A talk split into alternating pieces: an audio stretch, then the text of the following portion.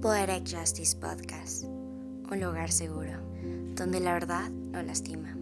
El espíritu renace, la luz trasciende, el corazón suspira y tocar es solo para el alma. Hola a todos, bienvenidos a un podcast más. El día de hoy estoy súper contenta porque estamos con una mujer admirable, una mujer que ha logrado alguna que otra cosilla en su vida que para mi parecer realmente son cosas que han cambiado pues el camino de otras personas. Y pues sí, ella es la doctora Yolosochil Bustamante Díez.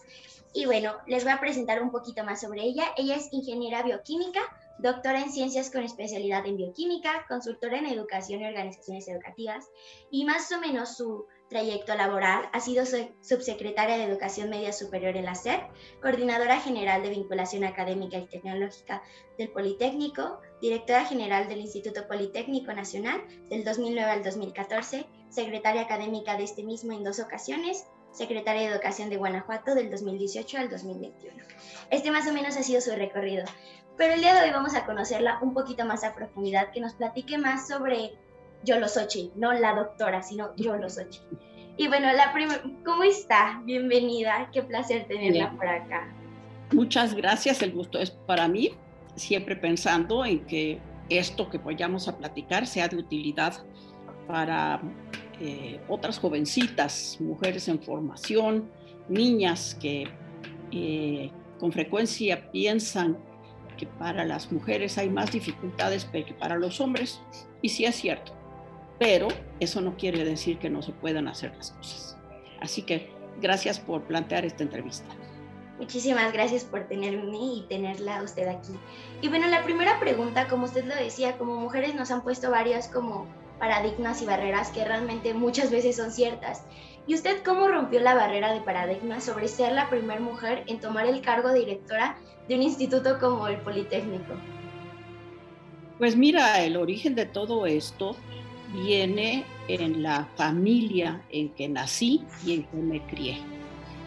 Aun cuando la cultura judeocristiana en la que vivimos en Occidente eh, marca todas estas limitaciones, la verdad es que en mi familia no existían, no se pensaba así.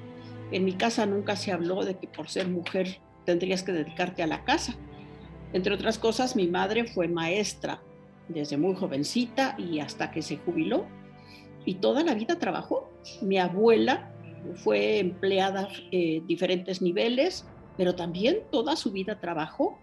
La hermana de mi mamá igual y mi hermana también desde muy joven eh, trabajó. Ella es eh, primero educadora y después sumó también la carrera de trabajadora social. O sea que en mi casa que las mujeres trabajaran era normal que las mujeres salieran más allá de ser amas de casa, que es muy respetable y necesario en muchas ocasiones, era normal, no se veía como algo excepcional, de tal manera que yo creí, crecí con esa creencia, con esa vivencia. Por tanto, podría decir que fue hasta muy, muy avanzada mi edad cuando caí en cuenta que no para todas las mujeres era lo mismo de hecho, lo vine a percibir ya siendo profesionista, porque eh, mis compañeras de, generación, tanto en la escuela vocacional, que es el equivalente a la preparatoria, como en la carrera profesional, tampoco ninguna de mis compañeras venía con esa visión de voy a hacer una carrera mientras me entretengo para luego casarme y dedicarme solamente a mi casa. Todas ellas fueron también profesionistas que ejercieron su profesión y no lo veíamos como una limitante. Entonces eso nos lleva a algo que precisamente por ser así es que es más difícil de vencer. Toda esta creencia de que solo pueden hacer ciertas cosas las mujeres y ciertas cosas los hombres, pues viene en la cultura. Y la cultura nos invade y nos rebasa en todos sentidos. Y por eso cuesta tanto trabajo hacer el cambio. Progresivamente esto se ha ido modificando, pero todavía eh, en, muchas comunidades de diferentes niveles socioeconómicos prevalece la creencia. No, yo creo que no, no existe ninguna razón por la cual hombres y mujeres tengan que contar con propósitos y posibilidades definidos anticipadamente, excepto la maternidad. Fuera de esa, de esa eh, actividad o de ese proceso, yo creo que no hay ningún otro que tenga, eh, digamos que la especificidad real para hombres o para mujeres. Entonces creo que el no creerlo fue lo que me ayudó a no percibir y al no eh, hacerme partícipe de esa creencia. Tiene tanta razón, yo creo que hoy en día las mujeres vivimos rodeadas de lo que dice la sociedad, ¿no? Algunas desde su casa, algunas cuando, como usted, ¿no? Que llegó hasta un punto en el que se dio cuenta. Y sí, todo viene de la cultura, de la sociedad con la que, pues, este mundo se ha educado, ¿no? Pero usted ya llegó a este punto en el que dice, yo no le voy a hacer caso a lo que están diciendo, o sea, yo me crié diferente, yo tengo otra imagen de lo que realmente es la mujer.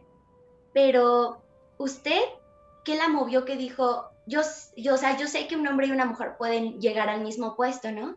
Pero ¿qué la movió realmente en su ser que dijo, yo quiero pues tocar ese puesto, yo quiero tocar a esas personas, ayudar a esas personas? ¿Qué fue lo que movió en su ser o esa motivación que más profunda que el hecho de decir, o sea, soy mujer y un hombre, o sea, no importa, ¿qué fue lo que la movió?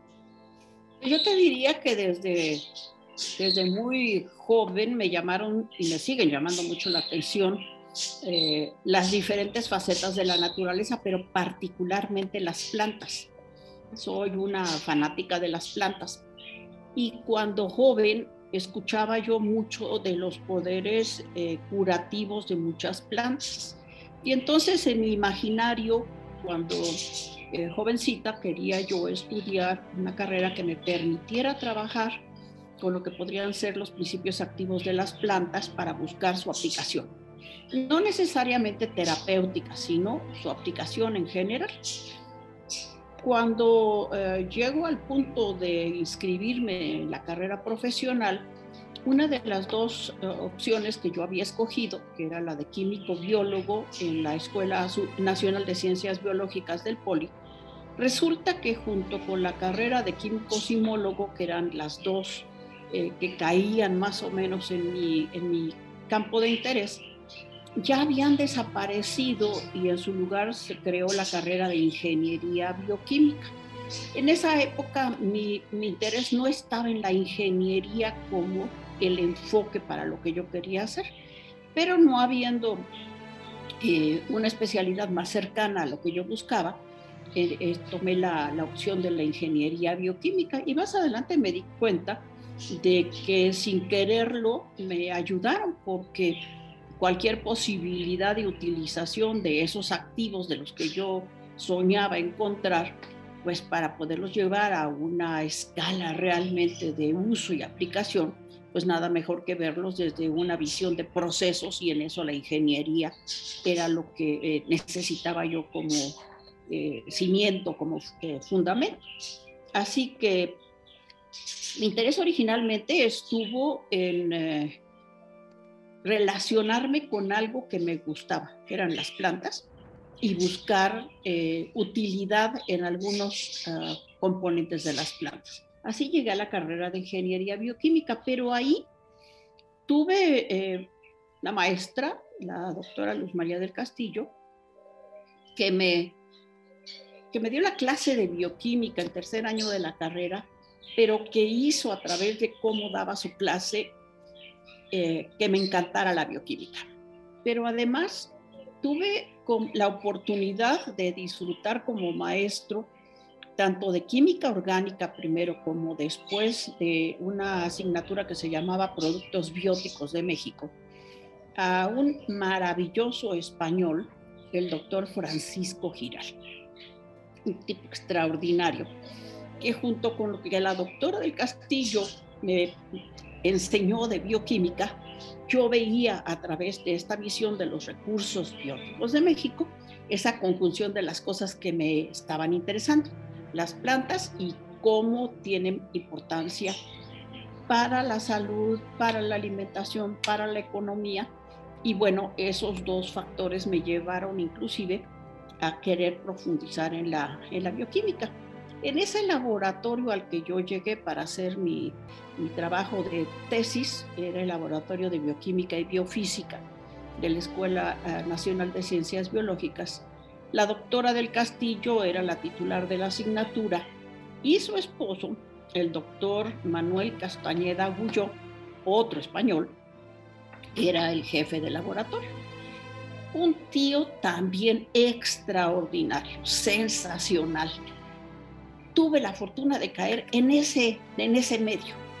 Gentes que además no veían para nada el que las mujeres tuvieran limitación alguna.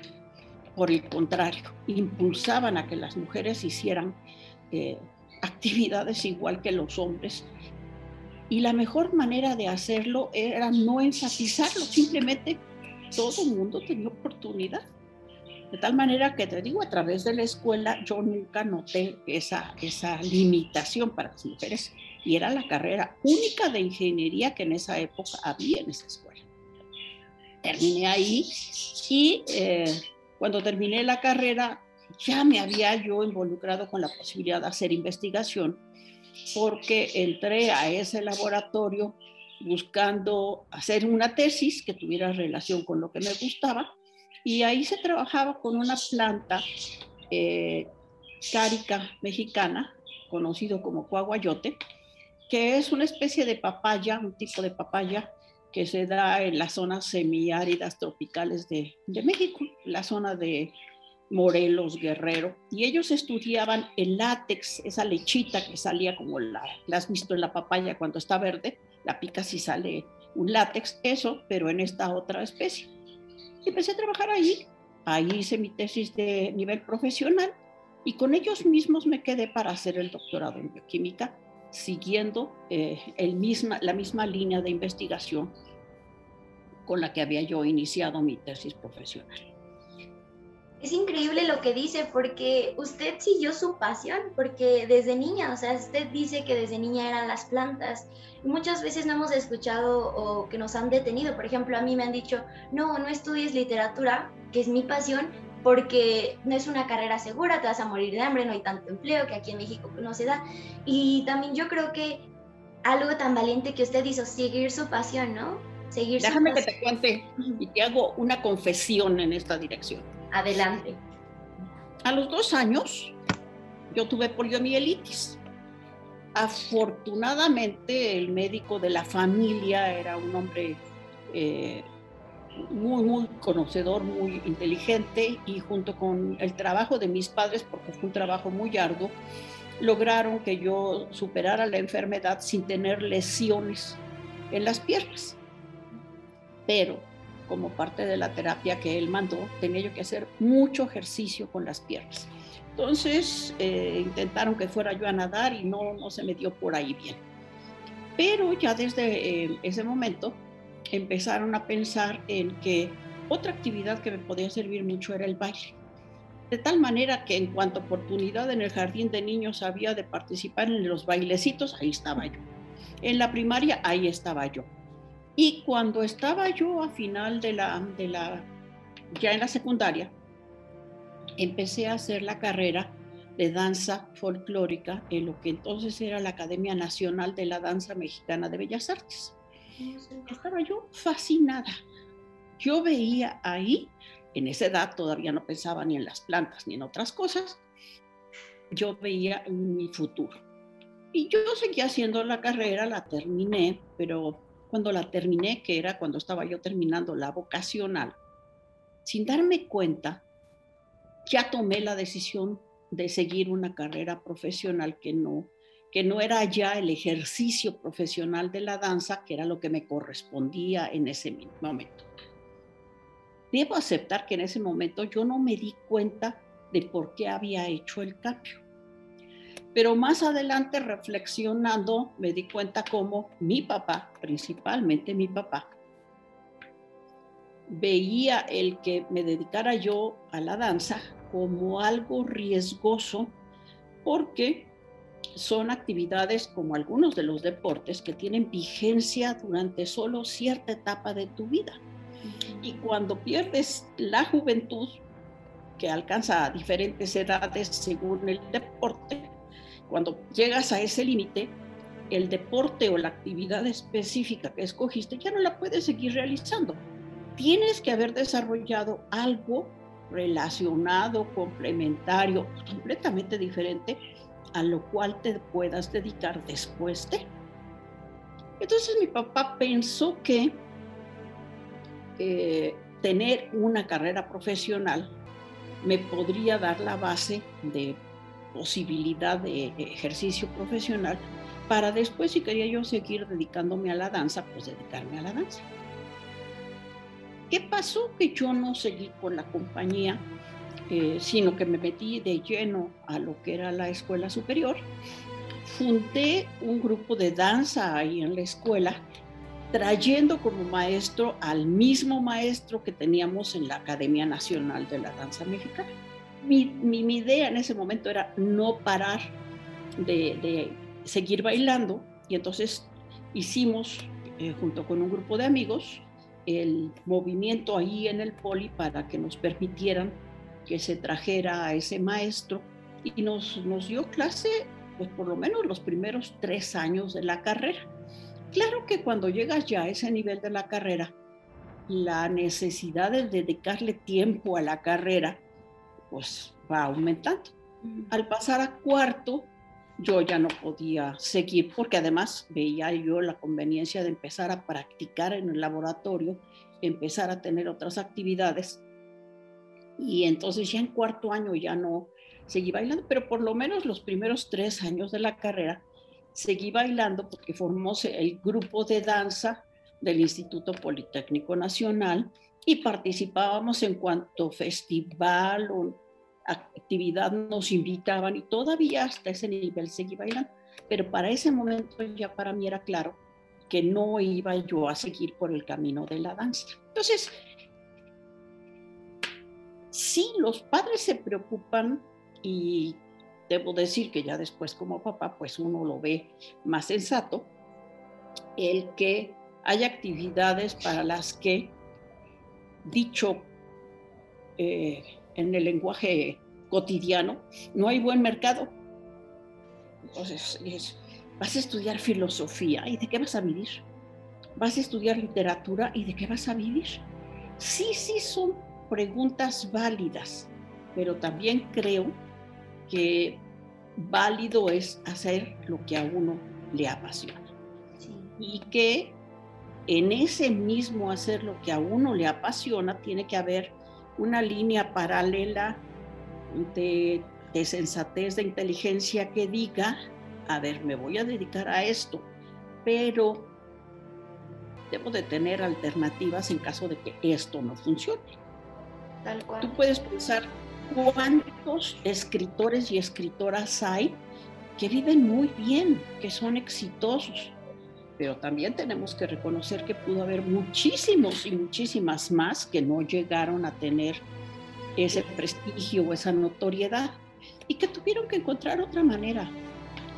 Ahora, la forma en que estamos viviendo y con la presencia de la tecnología se abren muchísimas opciones porque además cada vez más está dejando de ser crítico el tener un título profesional.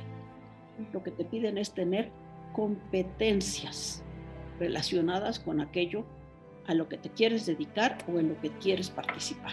Y esa óptica no existía antes. Sí, no, antes era la carrera o estás titulado o tienes entre más, ajá, entre más preparación educativa tengas, mejor, ¿no? Y hoy en día realmente como estás preparado, pero tú, o sea, todo, tus emociones, tu mente, tu cuerpo, para lo que amas, y si es así, adelante, ¿no? Es lo que realmente está importando. Y algo que me asombró es que siempre se rodeó de la gente correcta, ¿no? Tanto encontró a la gente correcta, por ejemplo, su maestro a la hora del baile, encontró a las personas correctas a la hora del laboratorio y de sus clases, ¿no? Entonces, eso es importante, ¿no? Porque esas personas, si usted hubiera tenido un profesor que le hubiera explicado tan mal la bioquímica, si hubiera tenido un profesor de baile que se le hubiera hecho tan pesado o, que no le hubiera puesto la gracia, el amor, el empeño en su trabajo, seguramente usted no hubiera tenido esa pasión, ¿no? Y yo creo que es algo, a mí me encanta esa frase, rodéate de gigantes y te vas a convertir en uno, ¿no? Usted se rodeó de, de un gigante en el baile y logró que su pasión se volviera también la suya, ¿no? Y en ese momento no hubo una brecha como de tan fuerte de dolor. Obviamente sí tuvo que separar una pasión de otra, pero logró también encontrar pasión porque otra persona le compartió eso, ¿no? Le compartió la sensación y está algo tan importante porque yo creo que eso es nuestro, ajá, o sea, si algo te apasiona, si algo amas, demuéstralo, sácalo, transmítelo y ellos lo hicieron para usted, ¿no? Y yo creo que gracias a ellos hoy puede decir que es la mujer que es, ¿no? Y en su trayectoria. Los primeros mis padres, sí. sobre todo mi madre. Mi madre fue la, la de la educación, la de la norma, la de la disciplina, la de la legalidad, la de la honestidad, porque era mucho más eh, la encargada de nosotros, porque durante muchos años mi padre trabajó en empresas fuera de la Ciudad de México, que era donde vivíamos, y entonces lo veíamos pues cada ocho o cada quince días, eh, los sábados, el sábado y parte del domingo, pero era un poco como papá Santa Claus, excepto a la hora de la comida. El sábado a la hora de la comida era el examen de lo que debíamos haber hecho en la escuela en la semana que estaba terminando. Pero realmente la que tenía que ver con nosotros, eh, somos tres hermanos. Mi hermana es cinco años mayor que yo y tengo un hermano siete años menor que yo.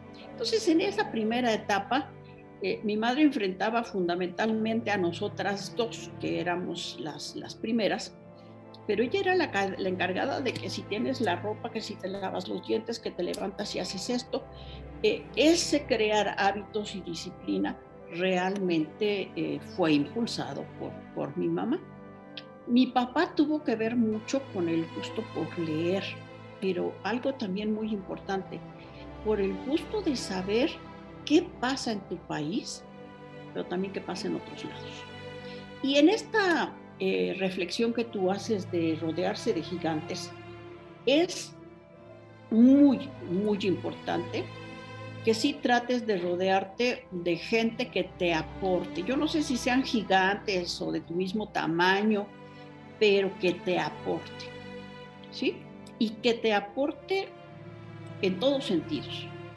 Por ejemplo, en mi casa no era mucho de expresar las emociones, ahí se decía mucho la razón, la inteligencia. Y yo crecí mucho con esa visión hasta que tiempo después conocí a quien fue después mi esposo y me empezó a enseñar a disfrutar otras cosas. Lo conocí por bailar en ese grupo de danza que te, que te digo. Y empecé a disfrutar con él música que normalmente no se escuchaba en mi casa. Empecé a conocer de otros tipos de música, pero también de empezar a expresar lo que uno sentía, que yo me lo reservaba todo.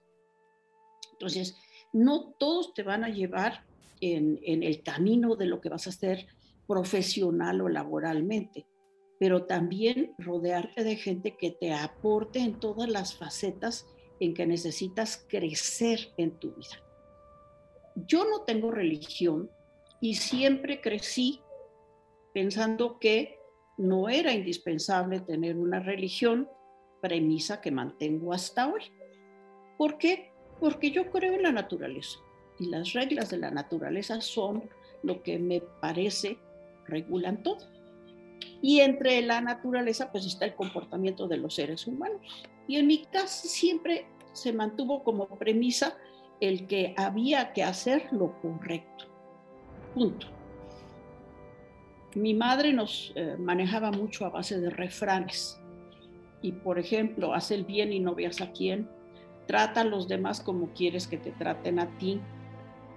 Y ese tipo de expresiones que muy sencillas se pueden grabar en ti, dándole el significado y acuden a ti en tu mente y en tu emoción en el momento en que tienes que afrontar Y entonces te van ayudando a marcar la pauta y mantener la línea en la que estás de acuerdo, debes comportarte.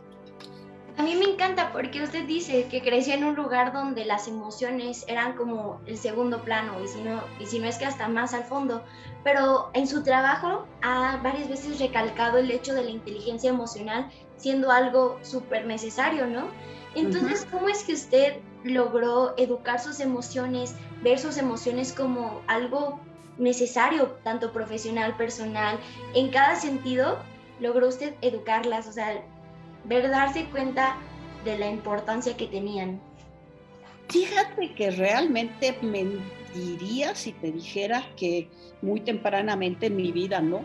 Realmente yo empecé a meterme a entender seriamente qué era esto de las emociones. Cuando empiezo a tener que enfrentar situaciones personales en donde hay mucha carga emocional y no sé cómo manejarla.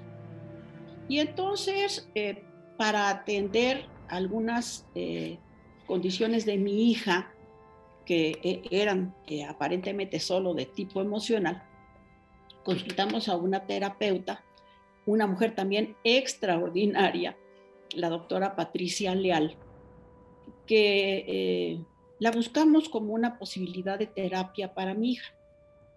Ella trabajaba eh, desafortunadamente igual que los otros dos, que los otros tres ya también murió.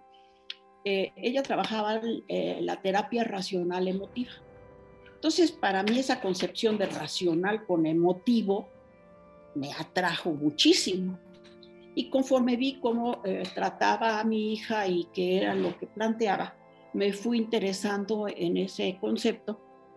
Y ella formaba parte del Instituto de Terapia Racional Emotiva de México. Esta es una escuela que creó el doctor Ellis en Nueva York y ella tenía la representación de esa institución en México y tenía el instituto. Entonces me inscribí para hacer la maestría en terapia racional emotiva. Y me encantó porque ella relacionaba la terapia, la, la teoría relacionaba perfectamente cómo están ligadas las razones y las emociones. El pensamiento y la emoción ni son independientes, ni son ajenas, y son indispensables las dos cosas. Entonces, hacer esa, esa eh, formación fue el primer paso serio en mi pensamiento y en mi eh, manera de ver la vida que conectó razón y emoción. Así que eh, esa, esa maestría eh, fue para mí un, un, punto clave, un punto de inflexión en mi manera de ver las cosas. Y empezar a darle importancia y educar esa parte, la emocional, tanto para mí en lo personal, inclusive para mi actividad profesional. En esa época todavía trabajaba yo en el poli.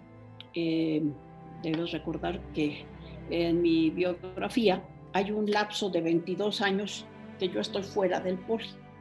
22 años que estuve trabajando en la industria, estuve en la industria farmacéutica. Y salí del poli por dejar de coincidir con la manera en que se manejaban las cosas desde la dirección general y después con quien era mi jefe en ese momento, el director de graduados. Entonces, había una ruptura en la visión de lo que habíamos pensado originalmente íbamos a hacer y eh, yo tomé la decisión de salir.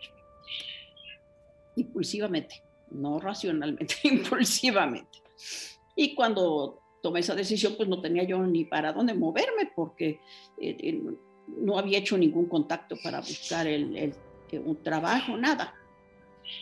Mi tesis, mi tesis de grado, se quedó congelada 10 años, porque en el 68 yo fui afín a las ideas del movimiento del 68 y participé activamente.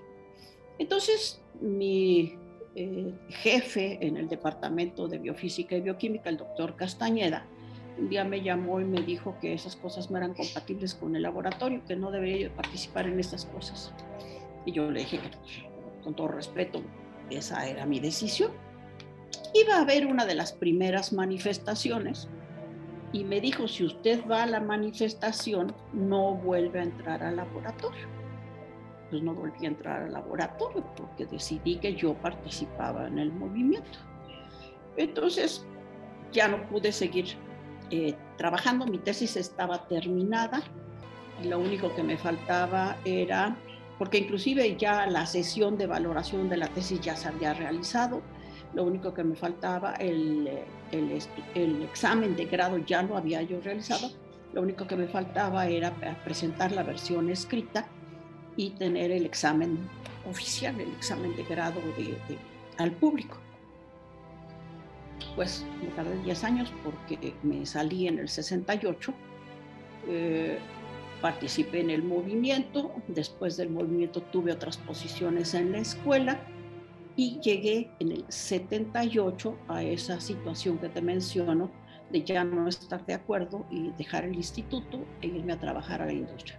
Pero no tenía ningún, ningún trabajo eh, apalabrado ni nada por el estilo y entonces dio la casualidad que algunos eh, meses, quizás seis, ocho meses antes, la doctora del Castillo me había mandado el mensaje de que si les autoriza, porque además gente muy decente, si les autorizaba yo a usar parte de mis resultados de la tesis para un artículo que querían publicar. Por supuesto, les dije que sí. Pero con ese pretexto de que se volvía a establecer la relación, busqué a la doctora para decirle que me interesaba completar el proceso y ya hacer el, documento oficial y presentar el examen oficial. Entonces, en los primeros eh, meses de haber salido del poli, yo salí, me parece que en febrero, sí, febrero, 16 de febrero, si no me equivoco, 15 o 16 por ahí. Me dediqué a eso, a terminar de escribir la tesis y a presentar el examen formal. Eh, y en paralelo, pues empezar a ver qué podía yo hacer de trabajo. Fue entonces cuando un compañero de, desde tercero de secundaria y que falleció desafortunadamente el año pasado, estaba trabajando en una empresa y me invitó a trabajar en esa empresa. Originalmente iba a trabajar con él. Cuando llegué y me hicieron las evaluaciones para la entrada, la gente del área de calidad eh, insistió que mi formación era más útil para el área de calidad que para el área de producción y así empecé en la industria farmacéutica.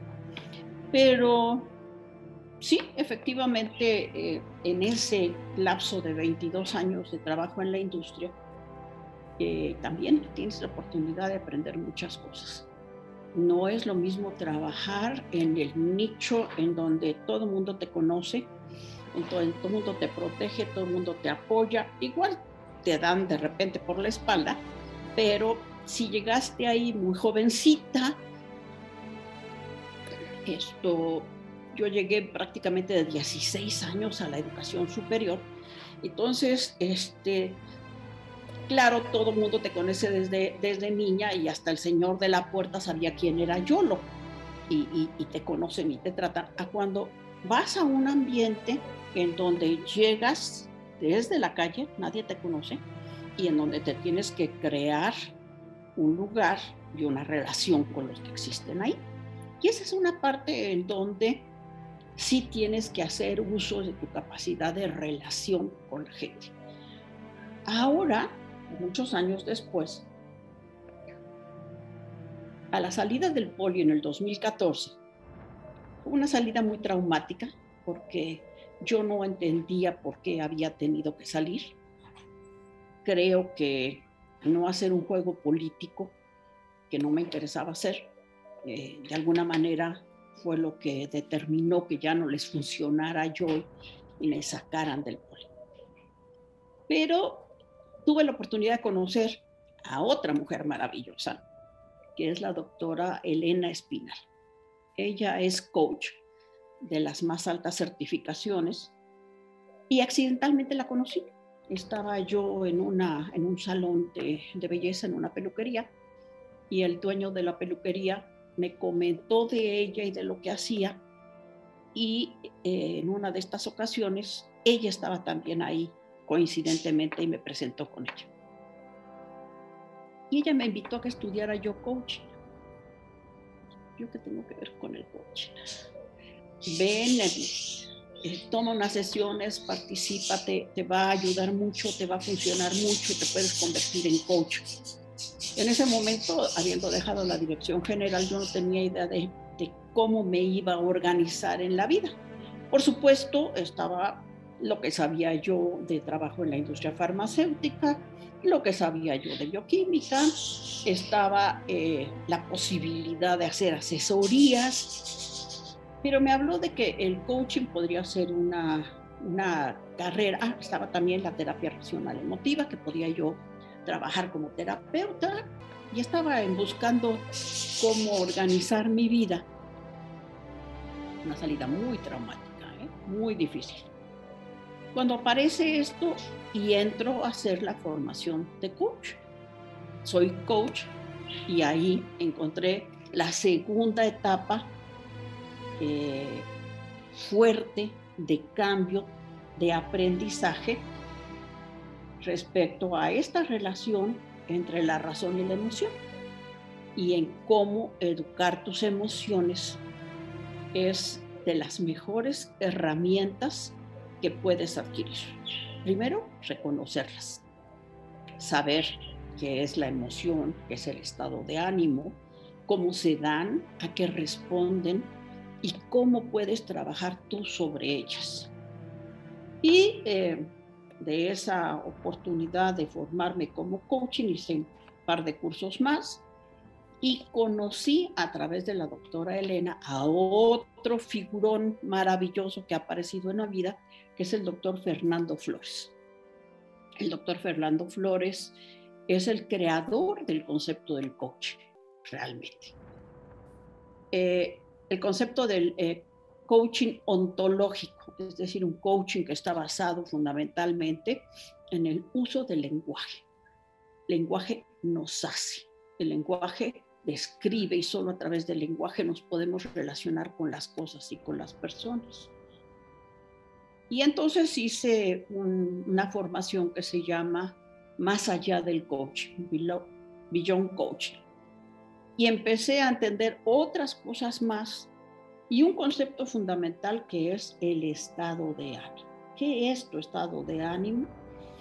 ¿Para qué te sirve? ¿Cómo te modifica? ¿Y qué eh, necesitas saber respecto de los estados de ánimo y cómo navegar los estados de ánimo, cómo moverte en ellos y encontrar aquellos que son los que te permiten algo que es fundamental, aprender. Hay que aprender a aprender y uno de los factores fundamentales para poder aprender es el estado de ánimo. Pero esto es ya muy reciente, esto es del 2000. Yo empecé con el coaching en 2016, si no me equivoco o sea que son cinco años, cinco años que llevo en esta nueva visión, que pues ya bastante viejita vine a encontrar, pero que me ha permitido además saber que no importa la edad biológica que tengas, sino lo que importa es que tan dispuesto, interesado estar en reconocer que puedes seguir aprendiendo. Como dice ahora eh, muchos de los conceptos que se manejan en educación y en las competencias para el siglo XXI, que es aprender a lo largo de la vida. Este concepto viene a partir de que las tecnologías le dan esta velocidad al cambio, que resulta que te pasas, antes eran cinco años de carrera profesional, y cuando salías, pues lo que habías aprendido estaba vigente, e iba a estar vigente por quizás 15 años más. De tal manera que para cuando cambiara todavía has tenido. Ahora no, ahora el cambio es tan precipitado, tan rápido, que cuando tú sales de la escuela, muchas cosas ya no son válidas, sobre todo las aplicativas. Entonces, tienes que estar aprendiendo a lo largo de tu vida para poder mantenerte actualizado con todo lo nuevo que va apareciendo. Eso se puede hacer gracias a que también ya se descubrió, ya se confirmó, que no es cierto aquello de que todas tus neuronas se mueven. Lo importante no es que tengas las neuronas vivas o muertas, sino que las neuronas sepan conectarse. Y solo lo logras haciendo que tu cerebro trabaje. Y eso lo logras cuando te decides a buscar los estados de ánimo que te permiten aprender y estás dispuesta a aprender todos los días de todo lo que cura a tu alrededor, considerándolo como una oportunidad. Esta fue la primera parte de la entrevista. Si quieres escuchar la segunda, nos vemos por aquí la próxima semana para mucho más. No olviden seguirnos en todas nuestras redes sociales, compartir y comentar. Los amo. Adiós. Concluimos el podcast dándote gracias por ser quien eres. Estamos orgullosos de ti y de tu corazón. No olvides suscribirte y darle like para motivarnos cada semana. Síguenos en Instagram, Facebook, YouTube, Spotify, Amazon Music, Apple Podcast, Google Podcast y muchísimas más plataformas. En todas nos encuentras como Poetic Justice Podcast. Adiós.